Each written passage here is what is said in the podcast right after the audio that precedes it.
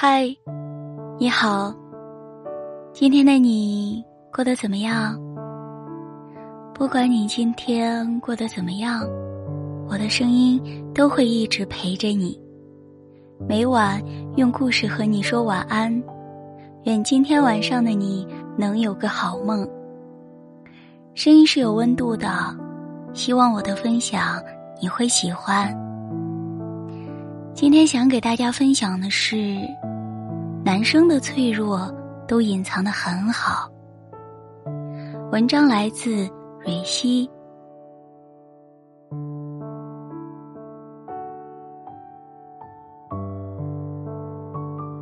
在一起的一百五十六天里，我见过男朋友幽默风趣的一面，见过男友体贴细心的一面，也见过男朋友临危不乱的一面。可是。关于他的焦虑不安，他的迷茫无措，关于他所有的负面情绪，我真的很少捕捉到。也正是因为如此，朋友时常羡慕我找到一个完美男友。不得不承认，我的男朋友他真的很会谈异地恋，能给我足够的安全感。比如，他不介意奔波劳累。会利用周末的时间来到我的城市，跟我共度短短的几十个小时。比如他在开会之前会跟我说一声，也会在开完会挨条回复我的消息，从来不会杳无音信。再比如，他会在我加班到没有时间下楼吃饭的时候，给我点好外卖，还备注上面不要葱花的字眼。但是，某一天下午。他失联了整个下午，最后我不得不从他关系很不错的同事打听消息，才得知他高烧三十九度，且独自去了医院。我的脑海中就顿时浮现出了他摇摇晃晃挂号排队的模样，但是却很不真实，因为我从来没有见过他脆弱的样子。不久后。他回了消息，说下午身体不舒服，请假回家睡觉了。我追问哪里不舒服，去医院了吗？现在感觉怎么样？他直接转移了话题，说刚刚猫咪又调皮捣蛋了。我明白，他不想让我知道他高烧，并且独自去了医院。我也很配合的假装不知道。从那以后，我就开始思考，我们在一起的日子里，他藏起了多少的脆弱。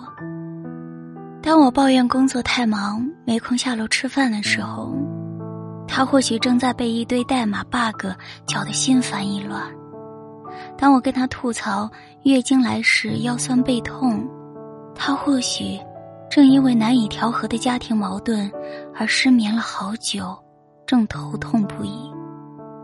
当我沉溺于难得的见面的快乐，而拉着他出门打卡网红餐厅时，他或许早都已经困得不行，只想好好睡上一觉。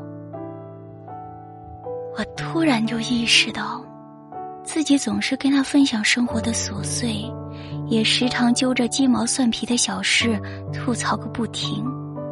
对比之下。他分享给我大多的都是好消息，赖床了，但没有迟到；游戏出了新皮肤，下个月小幅涨薪，出差计划取消了。我将他这些脆弱的行为称之为体贴，也忍不住反思自己：我是一个合格的女友吗？为什么他不愿意和我说心事呢？后来，出于不想给他带来更大压力的考虑，我渐渐不再对他输出负面情绪，也渐渐将自己我需要他的想法中脱离出来。可是没想到的是，我们对彼此的这份体贴，对恋情却起了反作用，最终两个人逐渐的疏离。成为了彼此的前任。分手后，朋友总是替我惋惜，毕竟这样的完美男友真的很难得。两个人互相喜欢，也擅长为对方考虑，为什么还会走散呢？现在回想起这段恋情，我仍然觉得很可惜，但我也清楚的意识到问题出现在了哪里。作为男朋友，他扮演着完美男友很累，但是他低估了我对他负面情绪的接受能力。作为女友，我假装不知道他的脆弱很累，在控制负面情绪输出的同时，也就意味着将他推远了。很多人在恋爱中，都会有意将负面情绪隐藏起来，扮演着完美男友或者完美女友。可当完美滤镜打破的时候，对方带来的第一感受不是幸福，而是疏远。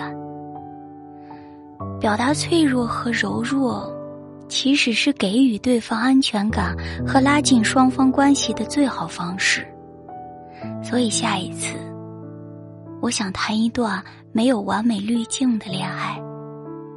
我希望可以为生病的他熬粥。